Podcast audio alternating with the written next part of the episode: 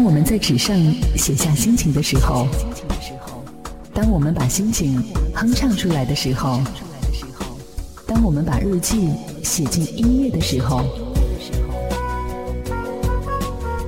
我把这一切装进你的耳朵，我便带着你周游世界。城市音乐日记，让我们周游整个世界。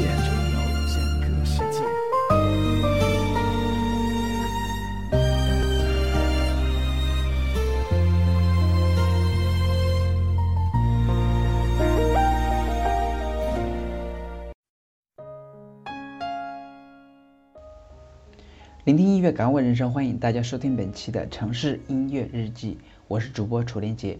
那么今天的话，我是特别的希望推荐一部我非常喜欢又非常想去看的一部话剧吧。那么其实看话剧的话，是我这两年一直想完成的一个人生第一次的一个愿望。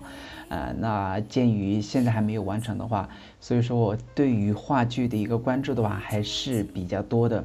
那么今天的话，我就向大家推荐的这样的一部话剧是来自于赖声川的，呃，在那遥远的星球。伊丽莎，那么这样的一个话剧的话，它首演是在二零零三年的一个春季，在台湾进行首演的。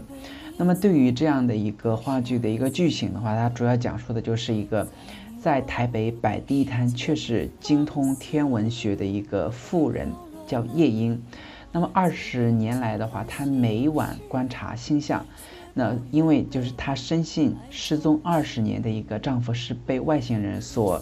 呃，掠走的，而有一天的话一定会回来。同样，摆地摊的一个朋友常劝夜莺，就是要面对现实。那么，真实人生的一个故事都不是那么的一个浪漫。那么，夜莺的女儿的话，她为了治疗母亲的这样的一个妄想的一个病症，那么联合了她的男友，设计了一出外星人来访的一个假戏，那么邀请了神秘的富商来参与的一个演出。那么在此同时的话，每一个人却也都面临着各自的一个人生难题。那么在人生当中，也都曾遗弃了别人，或者是曾被别人遗弃。那么其实说到这样一部话剧来说的话，呃，赖声赖声川的话，其实是首次以外星人与不明飞行物为题材的这样的一个原创心灵的一个喜剧吧。那么它是在嗯二零零三年首演。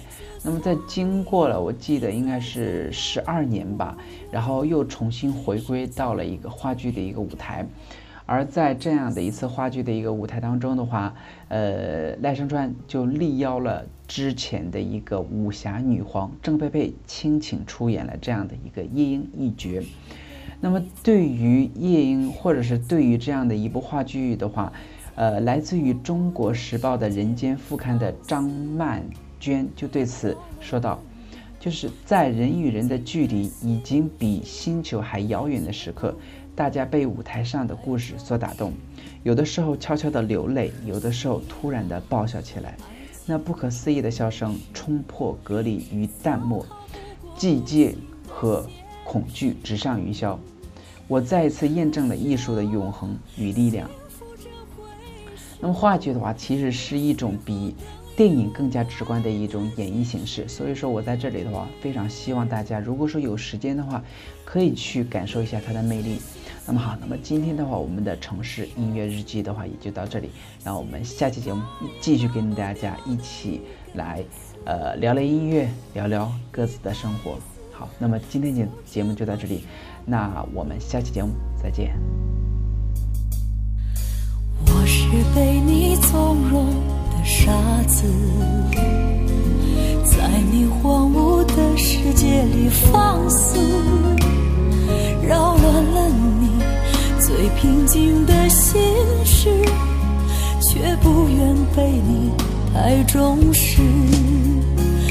可惜啊，爱情这回事，迟早逃不过无情的现实。可是啊，幸福这回事，有时候